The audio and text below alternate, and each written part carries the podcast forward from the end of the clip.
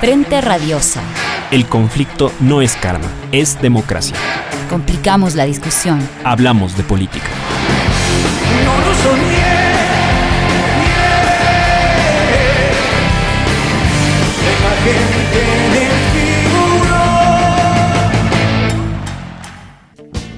Bienvenidos todos y todas a su programa Frente Radiosa, un espacio donde complicamos la política porque de eso se trata. Mi nombre es Jairen Noriega y me acompaña en la conducción Emilio Euskati. ¿Qué tal, Emilio? Hola, Jairen. Buenas tardes a toda la audiencia de Pichincha Universal 95.3.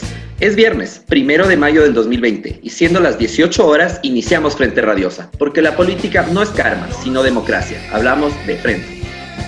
Les recordamos que esta es una coproducción de Ecuador para Largo, el Foro de los Comunes. Aquí sí hay texto y registro Aurora.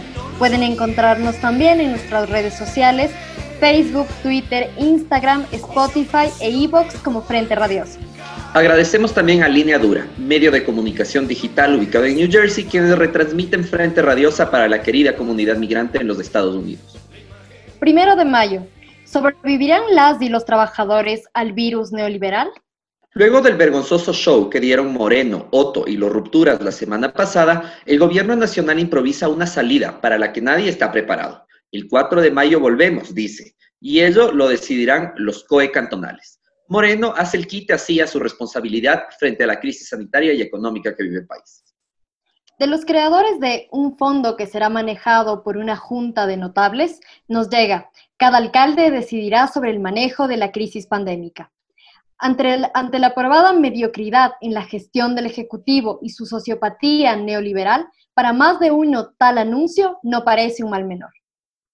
El sentido común favorece a aquellas autoridades que se enfocan en ofrecer soluciones. Por ello, el despunta en la popularidad del alcalde de Quito en las últimas encuestas. Ahora bien, en el dime y direte de competencias, lo local no puede aparecer desconectado de lo nacional ni el juego político de las posibilidades reales de gestión. Más aún cuando el gobierno borra de un plumazo a provincias y juntas parroquiales de sus descuentos planes para la nación. Quien pretenda actuar por cuenta propia, pasar de apolítico u obviar la gestión, no tardará en develarse ya sea como un falso héroe del pueblo o su franco verdugo. ¿Qué rol asumirá Otto, Viteri, Yunda, las vacadas legislativas y el gobierno de los ausentes en esta trama? Mientras tanto, las fuerzas de oposición, la izquierda y los movimientos sociales bajarán sus posibilidades de acción. ¿Cabe colocar todas las apuestas en el clamor popular de que el gobierno dé un paso acostado? ¿O es necesario concentrarse en el debate legislativo y procurar que las leyes de la muerte del gobierno no prosperen? Y que se aprueben otras con verdadero rostro humano, solidario y redistributivo. ¿Pone el virus contra las cuerdas al gobierno forzando una oleada destituyente o coloca al campo popular en un momento de reformismo y urgidos consensos? En días en que se afirma o directamente se amenaza con que la realidad ha superado la legalidad, es vital cuestionarnos hacia dónde se inclina la correlación de fuerzas en este escenario de pandemia. ¿Se está fraguando una falsa disyuntiva entre urgencias económicas y derechos sociales o entre soluciones prácticas y relevos políticos? ¿Qué perspectivas de acción tienen la izquierda y las fuerzas populares para exigir que se ponga la salud del pueblo por delante de cualquier otra cuestión y que las clases que viven del trabajo sobrevivan dignamente a la pandemia? Estas son algunas preguntas que buscamos abordar hoy, primero de mayo, con nuestros invitados e invitadas damos inicio a Política de Frente. Política de Frente, porque la política es cambio y conflicto.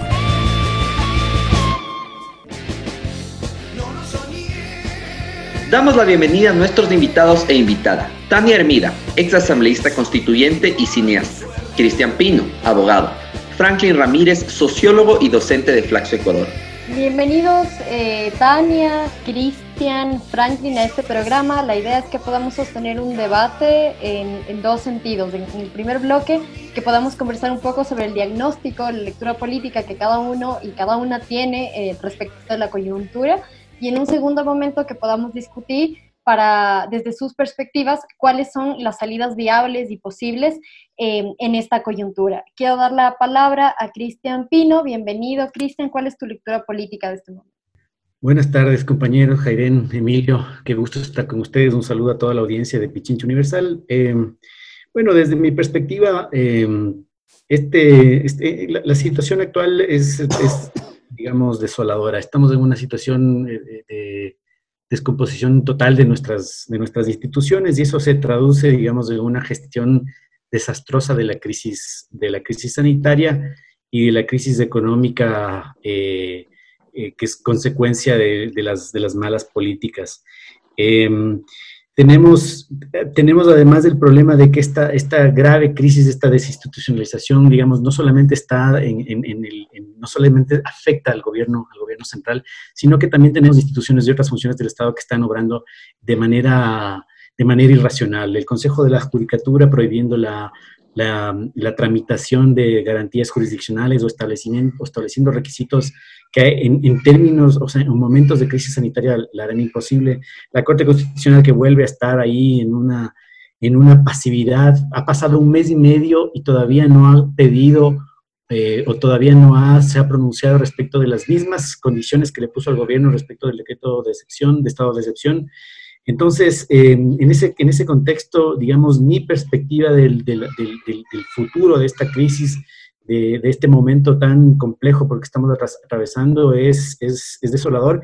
Y si el gobierno no toma eh, medidas pronto para cambiar el, curso, para darle una vuelta a este timón, entonces, em, lamentablemente las consecuencias pudieran ser devastadoras. Franklin, ¿cuál es tu lectura de la coyuntura que estamos viviendo? A ver, yo creo que se puede resumir con tres expresiones claves. La una es esta de la necropolítica neoliberal, que tiene que ver con la, con la capacidad que tienen las políticas pro mercado, de austeridad, de protección de las grandes fortunas, de empujar a una gran masa de la población a ser eh, cuerpos eh, consumados, cuerpos de desperdicio, cuerpos de desecho.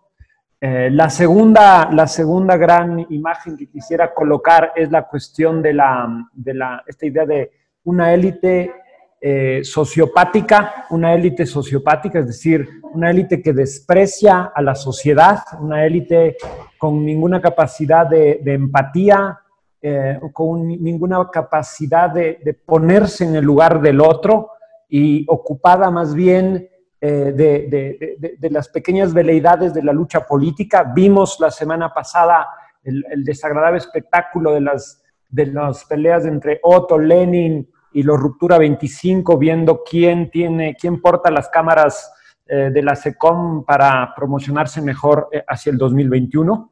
entonces, necropolítica, sociopatía, y me parece que la, la tercera cuestión es esta suerte de impotencia política del campo popular, de los movimientos sociales, de las fuerzas de oposición, que yo creo que sí están activas, que sí están debatiendo, que sí están proponiendo, pero que en un momento de confinamiento, en un momento en, el que el recurso fundamental del pueblo, que es la protesta y la movilización, nos está impedido, solo nos queda el debate en el legislativo, el debate en la asamblea, en las próximas semanas son cruciales para ver si se puede al menos reformar en parte lo que ha enviado el gobierno para que las leyes efectivamente procuren gestionar eh, eh, la, extensión de la vida y no solo eh, tratar de inaugurar cementerios y hablar de cifras de muerte como ha hecho el gobierno. En la cancha está en la Asamblea, la cancha está en el debate legislativo, la ciudadanía debe proteger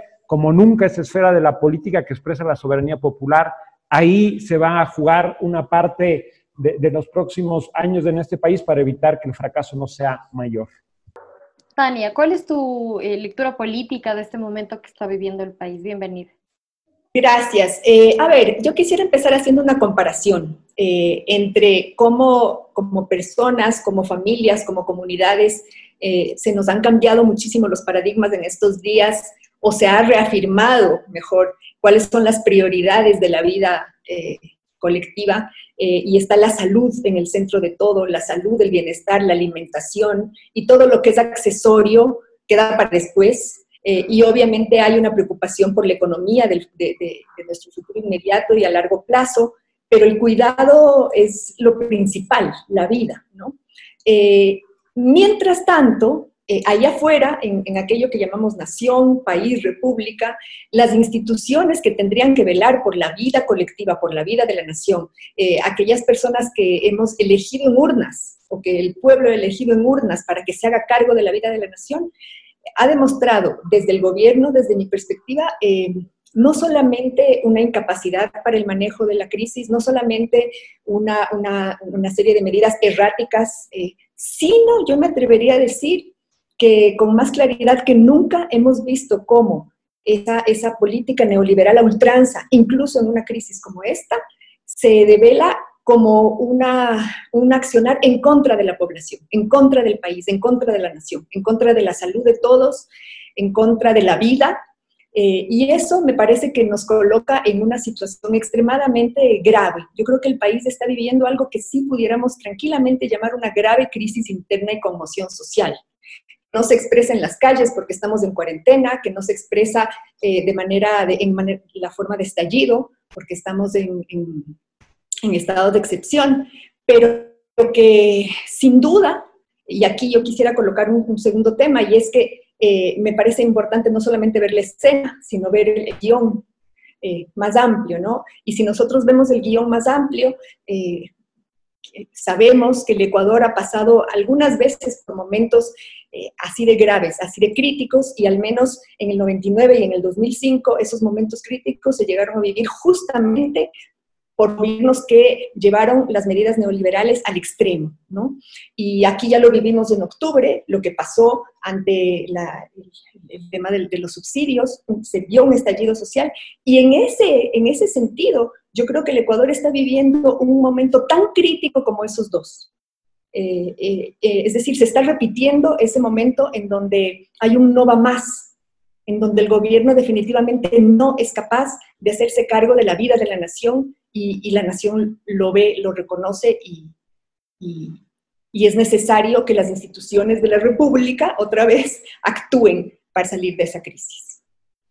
Em, yo quisiera un poco intentar dialogar con, las ideas que tú colocabas, Franklin, que tienen que ver con eh, digamos, estoy de acuerdo en, que tú manifiestas que existe un momento de micropolítica eh, neoliberal, que hay una élite, una élite sociopática y que a la vez hay una impotencia política de las fuerzas de izquierda. Y tú planteas que eh, la única salida, o no sé si lo planteas como la única, pero quizá la más fuerte salida podría ser apostar todo a la asamblea, o al menos proteger ese espacio democrático que a tu criterio es un poco lo único que nos queda.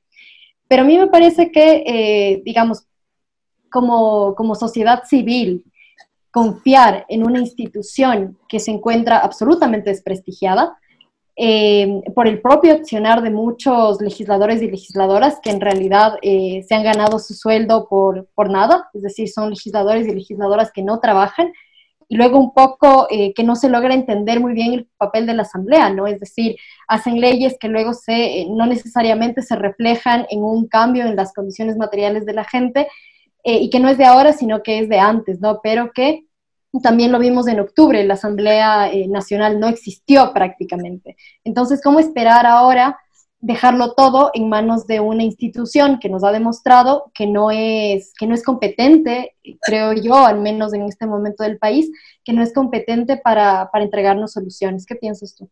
Eh, no, se trata de, dejar todo en manos de la Asamblea. me parece que este es el único espacio político donde están expresadas, mal que mal, una pluralidad de fuerzas que fueron votadas por la ciudadanía.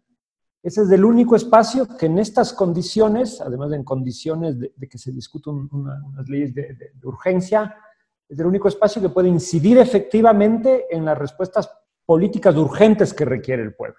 No se trata de dejar en manos de la Asamblea aquellos, sino de que la sociedad a través del debate público, ahora básicamente el debate virtual, el debate que se puede hacer a través de las redes sociales, las propuestas, etcétera, eh, pongan todos sus ojos y su presión sobre la Asamblea para que allí se pueda incidir en algo. Es, un momento defensivo de las fuerzas populares, de las fuerzas sociales, es un momento de resistencia. No dan los votos, no hay una hegemonía popular, no hay unos, partidos y unos movimientos eh, en capacidad siquiera de acercarse a lo que fue octubre. El movimiento indígena está bastante paralizado y su capacidad que tuvo de, convertirse en un nuevo actor hegemónico del campo popular la ha ido perdiendo y quizás esta crisis favoreció en, en el peor de los sentidos de ese escenario. Entonces yo creo que a pesar de la desconfianza que hay en el legislativo, que dicho sea de paso, es una desconfianza que ha sido cada vez sembrada con más fuerza por el propio Poder Ejecutivo, hablando de que hay que suprimir asambleístas, hablando de que no, hay que, no tiene que haber elecciones, del desprecio por la política del Poder Ejecutivo es muy propio del neoliberalismo eh, necropolítico que estamos viviendo. Yo no creo que hay que hacer el juego a eso, hay que exigir, y autoritario, hay que exigir a la Asamblea debate, acción, control, fiscalización, los juicios políticos a los responsables de esta crisis y de las muertes que han habido. Eh, y esa es una tarea en la que los ciudadanos, los colectivos debemos estar empeñados en estas circunstancias que nos suponen hacer política desde nuestros celulares y desde las redes sociales. Es lo que tenemos, es lo que tenemos. Entonces, sí es una, es una suerte de, un argumento que, va, que, que, asume una posición defensiva, reformista en los momentos del confinamiento. No creo que sea responsable eh, con la política democrática llamar a, algo más en estas circunstancias. El, pueblo lo que quiere son respuestas a su hambre, a su dolor, a sus enfermos, y hacia allá tiene que conducirse todo el debate político. Tania, ¿tú estás de acuerdo con Franklin en su planteamiento en la medida en que eh, si bien, digamos, la, Asamblea es un espacio democrático y es uno de los pocos espacios eh, institucionales que nos quedan para, para zanjar eh, la crisis, ante la amenaza de muerte cruzada, ¿sigue teniendo la Asamblea, digamos, la misma capacidad de poder votar en contra de estos proyectos o reformarlos cuando existe esta amenaza que, que está por parte del Ejecutivo?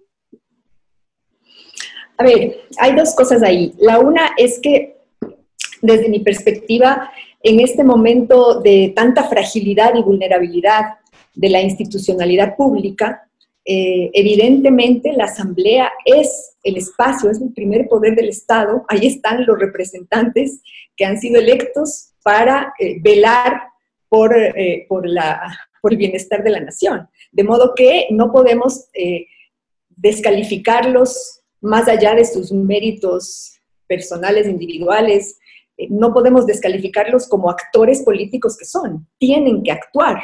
En ese sentido, yo estoy completamente de acuerdo con Franklin en que es la asamblea la que tiene que actuar en este momento. Tiene que actuar y tiene que actuar, yo me atrevería a decir, mucho más allá y dejando atrás eh, ante la crisis, ante la emergencia, eh, las riñas de la micropolítica eh, propia de una asamblea y mirando, poniendo como prioridad a la nación, a la salud de la nación, a la economía de la nación, a la vida de la gente. Entonces, en ese sentido, yo creo que efectivamente donde se puede encontrar una salida es con el actuar de la Asamblea, sin lugar a dudas. lo que a mí me parece muy importante ver es que o al menos así es como yo lo, veo, que después de prácticamente, eh, no sé cuánto estamos, seis semanas ya de, cuarentena y de crisis y de haber visto y vivido eh, como país eh, momentos extremadamente dolorosos y dramáticos por el mal manejo de la crisis, yo no veo ninguna señal de parte del Ejecutivo y de sus ministros que nos haga pensar o que nos dé, que nos lleve a tener esperanza, de alguna forma, de que efectivamente van a hacer un giro en su política que ponga en el centro la vida de la gente, que ponga en el centro la salud de la gente.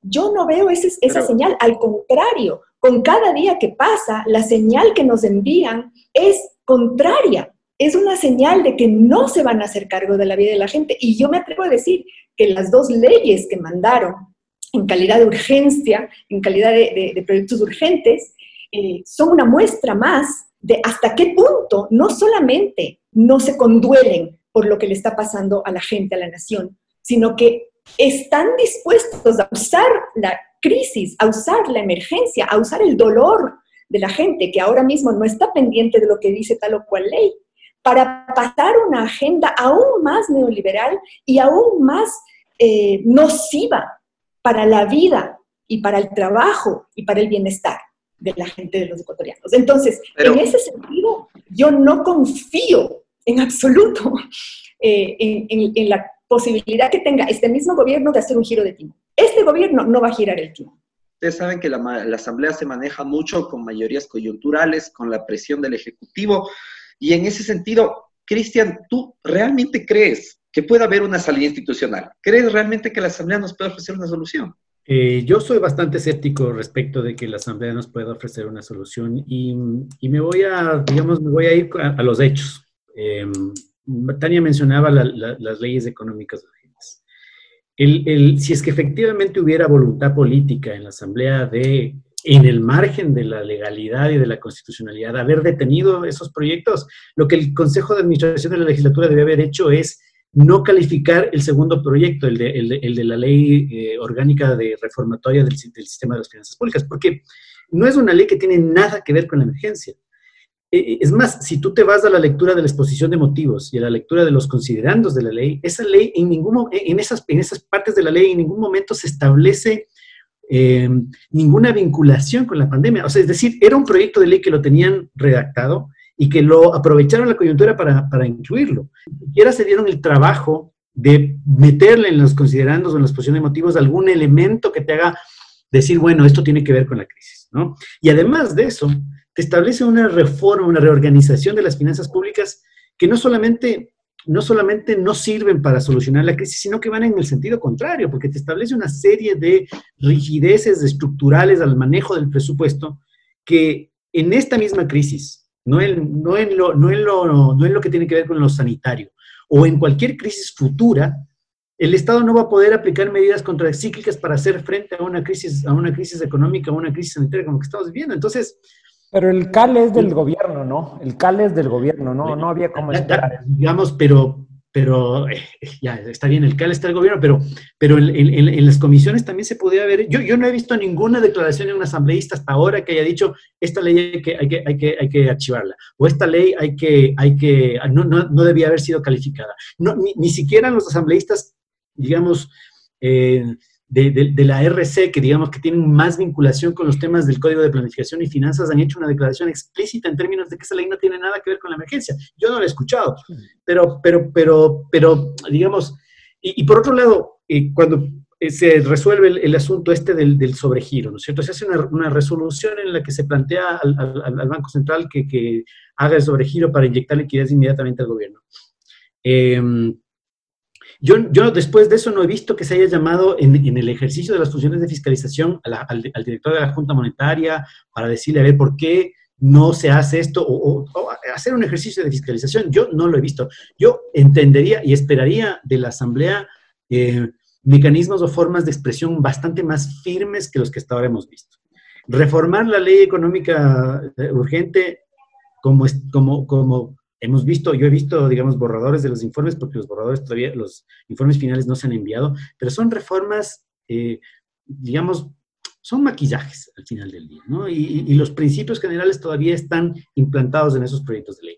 Digamos, yo estoy de acuerdo que ese es el lugar donde hay que, donde hay que pelear, estoy de acuerdo con eso, ¿sí? Estoy de acuerdo con eso. A mí me falta más fortaleza, más fuerza, más contundencia en la Asamblea Creo que hay otros, otros organismos, otras entidades, otras expresiones de la sociedad que tampoco han cumplido su rol. Por ejemplo, no he visto la Asociación de Municipalidades, no ha visto al, Consorcio de Gobiernos Autónomos Centralizados eh, plantear un, debate en términos de lo que a ellos les pudiera afectar estas leyes. Por ejemplo, estas leyes recortan elementos importantes de la autonomía financiera de estos, de los, de los gobiernos autónomos centralizados, y no he visto del CONGOPI una reacción, una reacción eh, fuerte. No, he visto una reacción de la Asociación de Municipalidades fuerte, no, no, no, no entiendo por qué no. No he visto una reacción del alcalde Yunda, por ejemplo, que claro, sí, ha hecho una excelente gestión de la, crisis sanitaria en lo que le corresponde, pero no le he visto un pronunciamiento muy enfático respecto de estas leyes económicas urgentes. ¿Dónde, están los, dónde está la, fuerza del municipio de Quito? Que sí le ha hecho al gobierno eh, revertir algunas decisiones, le hizo, le hizo declarar el estado de emergencia, para empezar. Y segundo, le, ha hecho detener esta idea de, la salida, de la salida programada de la cuarentena y ha manifestado frontalmente su decisión en no salir del semáforo rojo. ya, pues una, una, una, una expresión de la misma fuerza en términos de, de, lo que se está planteando en esas leyes, yo, no, no, he visto. Entonces, no, no, veo en, la Asamblea fortaleza, pero tampoco veo fortaleza en, otros agentes que pueden empujar a través de la Asamblea eh, decisiones más, más, eh, más fuertes. Conversamos de eso inmediatamente al regreso de la pausa.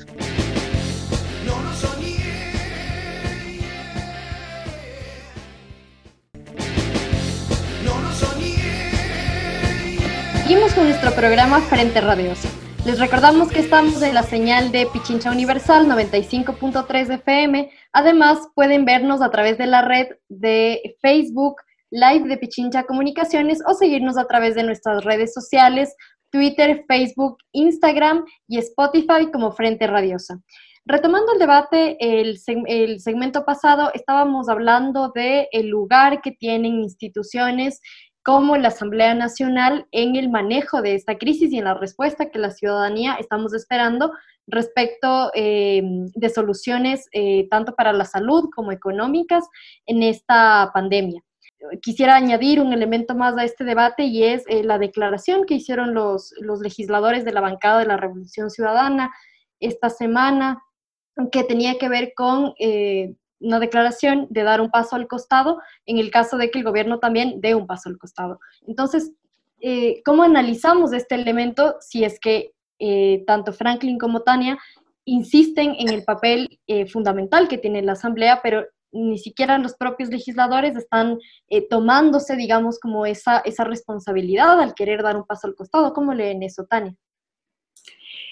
Sí, a ver, yo creo que una vez más hay que ver el guion, no solo la escena. Y, yo creo que ahí juegan varios factores. Eh, en primer lugar, no podemos eh, olvidar, porque está muy fresco y es muy, incide mucho en lo que estamos viviendo ahorita, eh, tras la crisis de octubre hubo un, un proceso de persecución política descarnado que al día de hoy sigue, es decir, en esta semana hemos vuelto a ver casos de actores políticos o voceros que son amenazados, que eh, reciben llamadas eh, con supuestos eh, informes de inteligencia que los vincularían con casos. Es decir, hay una persecución política contra el correísmo y todo lo que esté cercano al correísmo tan descarnada que eso evidentemente incide en aquello que los propios asambleístas del correísmo o aliados se sientan tranquilos y confiados de decir en la palestra pública. Esto es un tema que hay que tomar en cuenta porque venimos de, venimos de cosas eh, impensables en un régimen democrático en términos de proscripción de un partido político. ese es un factor que juega. El segundo factor que juega, ya no solamente con hablando de, los asambleístas de la Revolución Ciudadana, sino de todos los asambleístas, que con con la frescura, por decirlo de alguna manera, el vicepresidente y la ministra de Gobierno colocaron la muerte cruzada como una opción en estos días. Eso es una amenaza. Eso es una amenaza y que, claro, no es solamente a los asambleístas, es una amenaza a la nación, ¿no? Porque justamente el gobierno que está atentando contra la vida de todos y todas es el que se cree en el derecho de disolver a una asamblea. En ese sentido, yo creo que no son cosas menores las que están, eh, las que penden ahorita sobre la asamblea, ¿no? Eh, y, entonces puede ser entendible que tengan una u otra estrategia para demostrar, desde mi perspectiva, los asambleístas de la ARC, que, que no hay un afán de poder, pero sí hay un afán de salvar al país. Ahora, lo que a mí se me parece importante en este momento, y en ese sentido estoy de acuerdo con, con, con Franklin, es que eh, la historia le ha colocado a esta asamblea, con sus virtudes y defectos, con sus, a esta asamblea la historia le está colocando la responsabilidad de sacar al país de esta crisis. Esa es la que hay, no, no, no hay otra, y esa es la que tiene que dar ese paso. Y a diferencia de la falta de señales de parte del Ejecutivo, yo sí me atrevo a poner una señal que dio el legislativo en noviembre, que fue muy importante. Después del levantamiento de noviembre y ante el estallido social y la expresión del descontento popular, se logró frenar una ley antipopular, neoliberal, pro-FMI, con los votos amplios de, varias bancadas que no necesariamente antes de la expresión del descontento popular hubiesen votado en ese sentido. Entonces, yo sí me atrevo a apelar a la sensatez política y a la sensibilidad de los asambleístas, de todas y de todos los asambleístas, para que asuman la responsabilidad que la historia le está poniendo encima. Estoy de acuerdo que esta, esta, esta asamblea tiene un, un, rol histórico, em, pero como decía antes, me parece que hasta el momento no, no, yo no he visto, digamos, efectivamente que la asamblea por ahora está, esté dispuesta a, asumir ese, ese, ese, rol histórico que le corresponde jugar. Es verdad lo que Tania manifiesta también en el sentido de que, de que los, los recuerdos todavía frescos de la persecución post, eh, post pueden incidir este, fuertemente en, la manera como se pueden comportar los actores políticos, pero, pero a mí me parece que los actores políticos están para, están, están para eso, ¿no? Están para, están para asumir esos, esos, esos, esos grandes desafíos, de otra manera no se, no se entiende, no se entiende su, no se entiende su naturaleza, eh, o la naturaleza de su, de su, de su, de su existencia.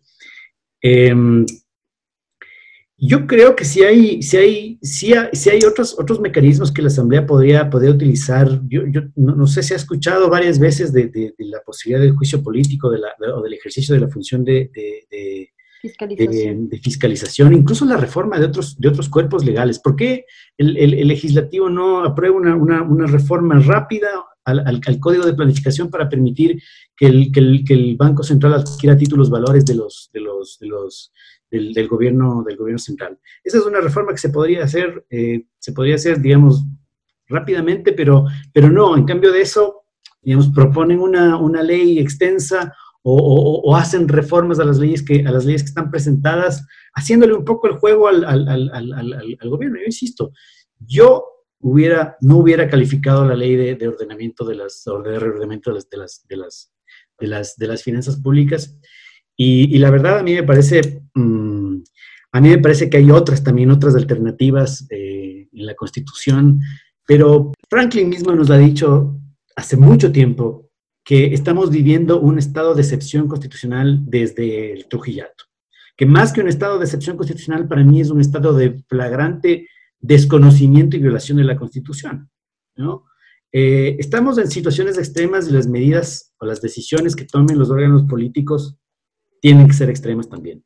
Ah, pero ahí hay que ver algunas cosas. Primero que, la, espada de Damocles que pesa sobre todo actor político y social con, cierta capacidad de crítica en este país, eh, sigue operando en torno a las relaciones entre el Ejecutivo, la Justicia, la Fiscalía, la Contraloría.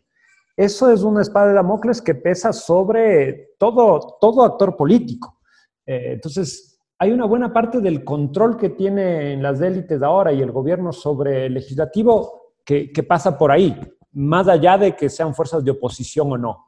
Hay un control del CAL y de las comisiones atado a esa fuerza y a esa dinámica de, extorsión eh, que supone el, manejo del Poder Judicial. Esto no hay que perder de vista. Aún así, vivimos en el ciclo octubre y noviembre una, una protesta social que paró una ley y una derrota, una doble derrota en el legislativo de esa misma agenda.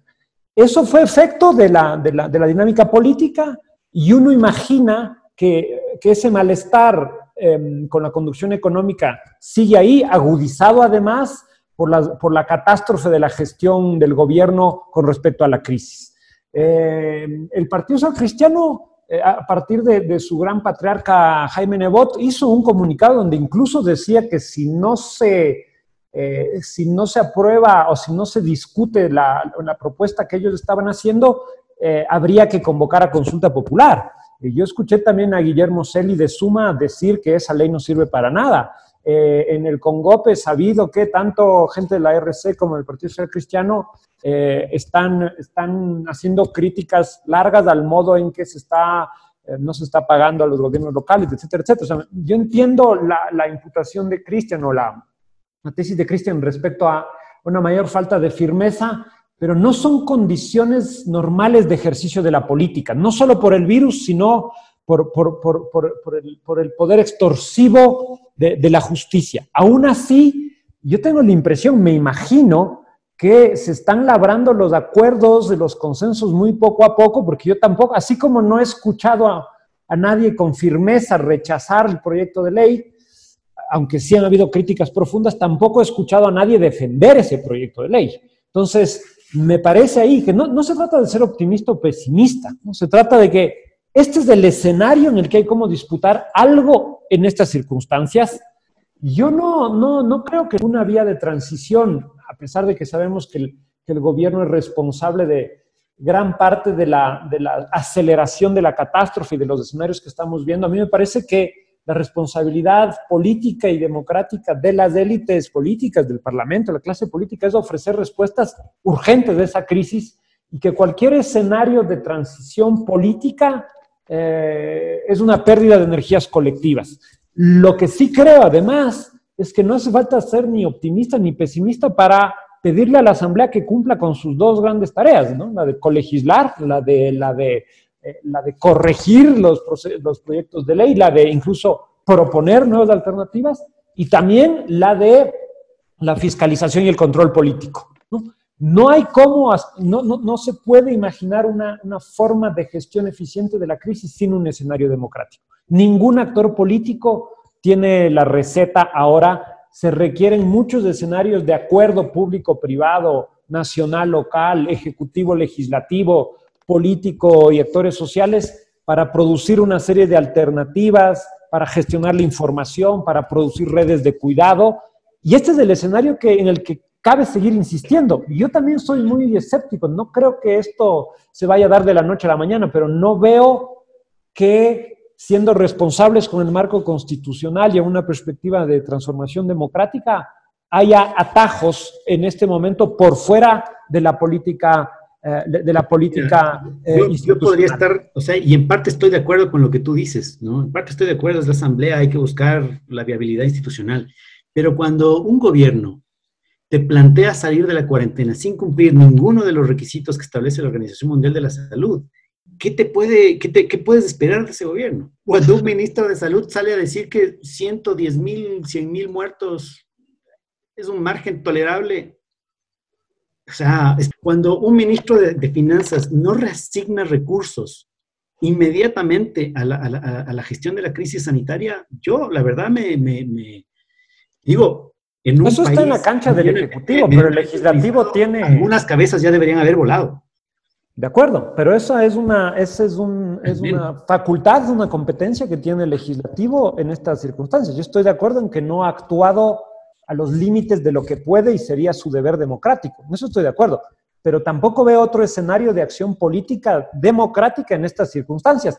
Aparte de lo que todos hacemos, mm, de, leer, comentar, empujar hashtags, tweets, buscar el debate, eh, la, política mm, ciudadana, digamos así, está claramente limitada por este confinamiento.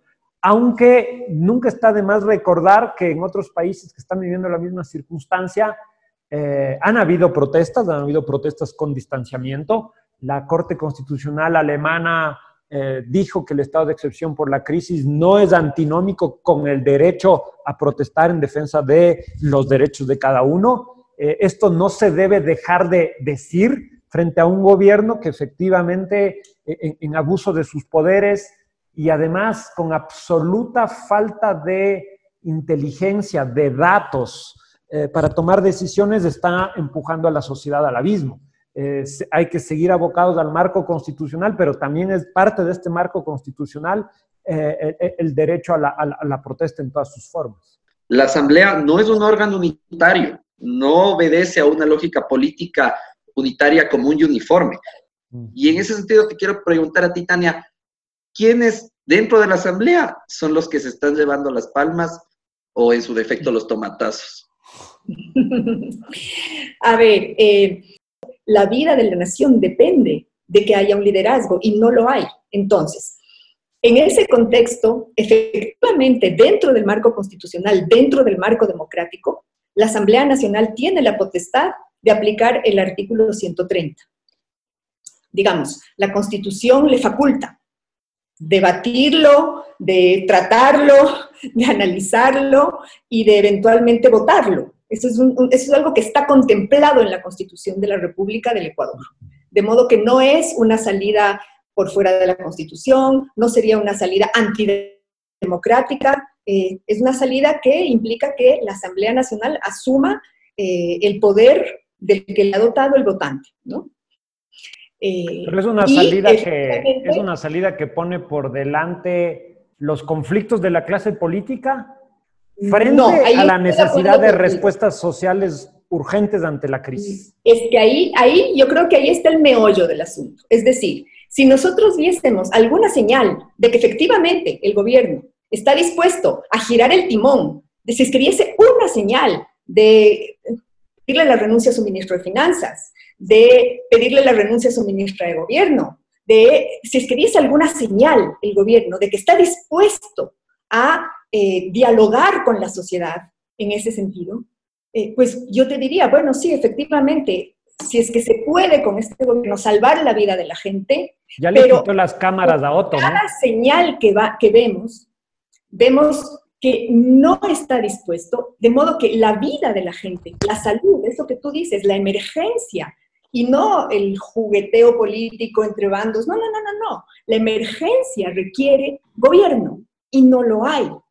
Entonces, el marco constitucional le dota a la Asamblea del poder de poner a alguien a que gobierne. Le da ese poder, justamente previendo una situación como esta. Es decir, si hoy no, no tenemos elementos suficientes para decir que hay una grave crisis interna y conmoción social, no sé, no sé cuándo podemos decir eso. No sé cuándo. O sea, no sé qué tendríamos que esperar. ¿El número de muertos que calcula el ministro de Salud? Ahí vamos a decir, no, si era grave. Un factor adicional, Tania, que el presidente haya dicho que las decisiones las van a tomar los gobiernos autónomos municipales, a mí eso ya me raya hasta en casi abandono de sus funciones, pues, porque en, en, el marco de un estado de excepción, la única persona que puede tener competencia para limitar la, o levantar una restricción de movilidad es el presidente de la República.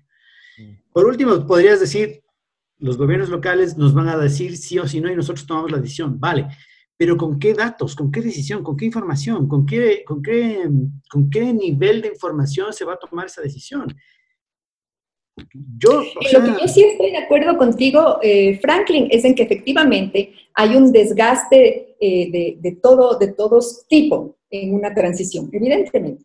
Pero yo no estoy segura, como tú parecieras estar, de, de hasta qué punto una u otra medida efectivamente va a salvaguardar la vida va a salvaguardar la salud, va a salvaguardar la estructura institucional del Estado, ¿no? Para, para, ¿no? para, para, que se sostenga y no, y no muera en el camino. Me parece que ahí la discusión es exactamente sobre el sentido de la urgencia, ¿no? De qué es lo que se requiere encarar ya, no ni siquiera en dos semanas, ya se perdieron dos semanas desde que el gobierno dijo que iba a presentar, ¿no?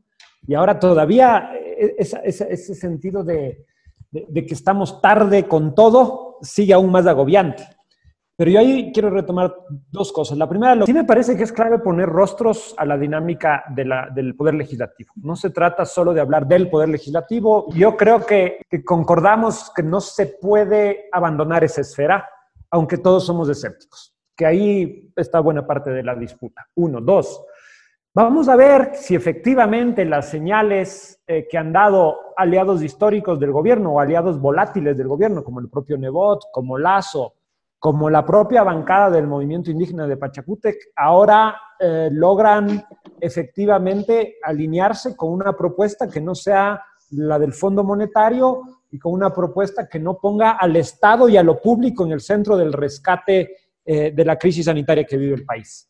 Em, Obviamente, el CAL que hablaba Cristian Pino y la presidencia de la Asamblea eh, prácticamente es inexistente, más que como una cámara de eco del Ejecutivo y no tiene capacidad de conducción. Entonces, esto sí que yo no me esperaba en ningún momento que el CAL actúe para contraer en algún sentido al Poder Ejecutivo. Pero sí me parece que además, si asumimos que van a haber elecciones de aquí a poco, todos los actores políticos deben estar calculando que pegarse a la ley y a la gestión del gobierno eh, no, les va a hacer bien. Entonces, habrá al menos por un cálculo de intereses político-electorales cierto sentido común de, abrir un escenario que sea eh, más pegado a los intereses sociales. Pero esto es clave, ¿no? ¿Quién va a votar? ¿Cuáles son esos votos? ¿Qué tipo de coalición es? Me parece que hay que estar muy alerta, sobre todo Creo, Nebot, Suma, Pachacute. Creo que los votos de la Revolución Ciudadana eh, podrían estar asegurados, que no van a estar alineados, eh, aunque a mí también me sorprendió largamente ese comunicado donde dicen que van a renunciar justamente cuando se requiere renunciar con proteger con más fuerza al poder legislativo, eh, se dejan carcomer por las voces antipolíticas y antidemocráticas que ponen las redes sociales y que el gobierno hace eco con todos sus relacionistas públicos. Uno. Y solo dos, me parece clave también, ¿qué va a pasar con la voz de los alcaldes en el marco de este debate legislativo? Cristian ya sugería antes, yo vengo siendo muy escéptico con la gestión de Yunda en todo sentido, en todo sentido. A mí me parece que básicamente él tiene la valoración que tiene porque en el país de los ciegos el tuerto es rey. Entonces, viendo la catástrofe que hace el gobierno y Guayaquil y tal, entonces uno dice, Yunda es un superhéroe. No es un superhéroe, operado con sentido común, ha comunicado bien, pero no olvidemos que en Quito recién este fin de semana están llegando las pruebas después de siete semanas de cuarentena. Yo esperaría de la capital moderna, eficiente y democrática que es esta, pues, respuestas más estructurales. Yo no le he escuchado a Yunda hablar de cercos epidemiológicos, no le he escuchado a Yunda hablar de política social, distributiva, con todos los límites que tienen sus competencias. Entonces, a mí me parece que es fundamental que los alcaldes de este país, eh, Cristian hablaba muy bien del AME, del Congope, pero Yunda, Viteri, se pronuncien largamente sobre si es posible eh, que en las condiciones que el proyecto neoliberal está dejando a la sociedad y a los gobiernos locales, ellos puedan asumir la responsabilidad de la gestión de la crisis y de, y de pronunciarse sobre la salida del semáforo rojo, verde y amarillo. Ahora vamos a ver si efectivamente, sobre todo el alcalde Yunda, eh, está jugando para los grandes intereses, para los intereses sociales, o está siendo el gran equilibrista como ya fue en octubre. Yo, yo quisiera agregar un elemento de complejidad adicional y, es que me parece que si bien yo concuerdo en cierto modo con lo que dicen Tania y con lo que dice Franklin, en el sentido de que la asamblea es un lugar de disputa, pero pero por otro lado, las decisiones que puede tomar la Asamblea en términos legislativos van a producir efectos no, no inmediatos, ¿no? Es decir, claro. cuando se aprueba la ley de, que, que, humanitaria que va a recaudar recursos, capaz que en 15 días, pero de ahí a que efectivamente se recauden los recursos, va a pasar un buen tiempo más. Pero hay otras medidas de política, de política eh, económica que puede tomar el gobierno que eh, que, deberían tomarse urgentemente y no se van a tomar. Mientras esté este gobierno, no se van a tomar. No se va a inyectar liquidez a través del Banco Central. Eh, no se va a pedir estos derechos eh, especiales de giro a los que todo país tiene derecho. No se va a, reorientar o reprogramar el servicio de la, de la deuda. Entonces, esas son decisiones urgentes que debería tomar un gobierno si quiere inyectarle liquidez a la economía, que yo no veo, o sea, la Asamblea podrá aprobar las, mejores leyes, ¿sí? Podrá hacerle un cambio absoluto a la ley de, ordenamiento de las finanzas públicas y podrá hacerle un cambio absoluto a la ley humanitaria, pero mientras no exista una decisión de política pública, económica, que esté en manos de la función ejecutiva y el rector de las finanzas públicas, no se va a inyectar liquidez de la economía a través de medidas que son casi que de simple administración. Es decir, cambiar el coeficiente de liquidez doméstica es una decisión de la Junta de Política Monetaria. No hay el menor indicio de, aquello. Eh, repatriar los, los, capitales que están afuera, ponerles limitación a la salida de divisas, poner este, salvaguardias arancelarias. O sea, eso es una cosa que se puede hacer el día de mañana, no depende de la Asamblea y son quizás más urgentes que la aprobación de ciertas leyes. Estamos llegando ya al final de nuestro programa, así que les pedimos a nuestros invitados e invitada eh, un minuto final para que puedan dar su mensaje, su cierre, su conclusión. Empezamos contigo, Tani. Bueno, para cerrar, yo diría que eh, una de las cosas que ha resultado clave en este momento en donde la política se, ha complicado tanto y no podemos estar activados en la calle, es justamente la importancia de la asociatividad, ¿no? de, tejer redes, de, de, tejer redes que conviertan poco a poco la voz colectiva en una fuerza que participe de la política, a pesar del encierro, a pesar de las condiciones tan precarias en las que se puede hacer. Eh, me parece que esto es clave y que de momento además esa es la vía que tenemos para como ciudadanos, como ciudadanas, eh, poner nuestra voz en el tapete político, en el tapete del debate y, no morir de inanición frente a, lo que eh, los gobernantes ahora mismo nos plantean como proyecto de país. Cristian, tu minuto de cierre. bueno, em, en momentos en los que la las instituciones parece que no caminan en la dirección correcta o caminando en la dirección correcta se van a demorar demasiado tiempo en, poder tomar las medidas. Creo que no nos queda más que a los ciudadanos que asumir con responsabilidad estos desafíos y por ahora lo único que podemos hacer como ciudadanos es eh, mantenernos en casa, tomar las medidas de precaución al momento, al momento de salir y, tratar de hacer a través de los medios o los mecanismos que podamos presión hacia nuestras autoridades para que puedan eh, reconducir este, este manejo que hasta ahora ha sido eh, francamente deplorable. Franklin.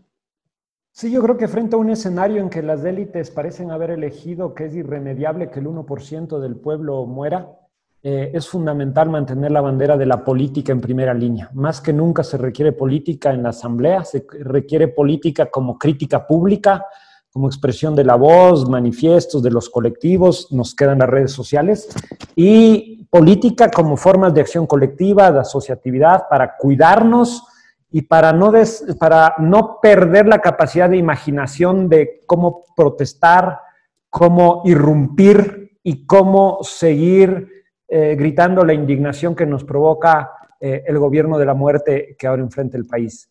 Más política, más democracia, más creatividad eh, y, acompañarnos y cuidarnos es, es lo que tenemos. Agradecemos a nuestros invitados e invitada, esperamos tenerlos nuevamente en este programa. Estas reflexiones apuntaron precisamente a pensar las posibilidades de resistencia y de una vida digna de la clase trabajadora frente al virus neoliberal, porque la política es cambio y conflicto. Esto fue Frente Radioso. Hasta el próximo viernes. Una coproducción del Foro de los Comunes, Registro Aurora y Ecuador para Largo.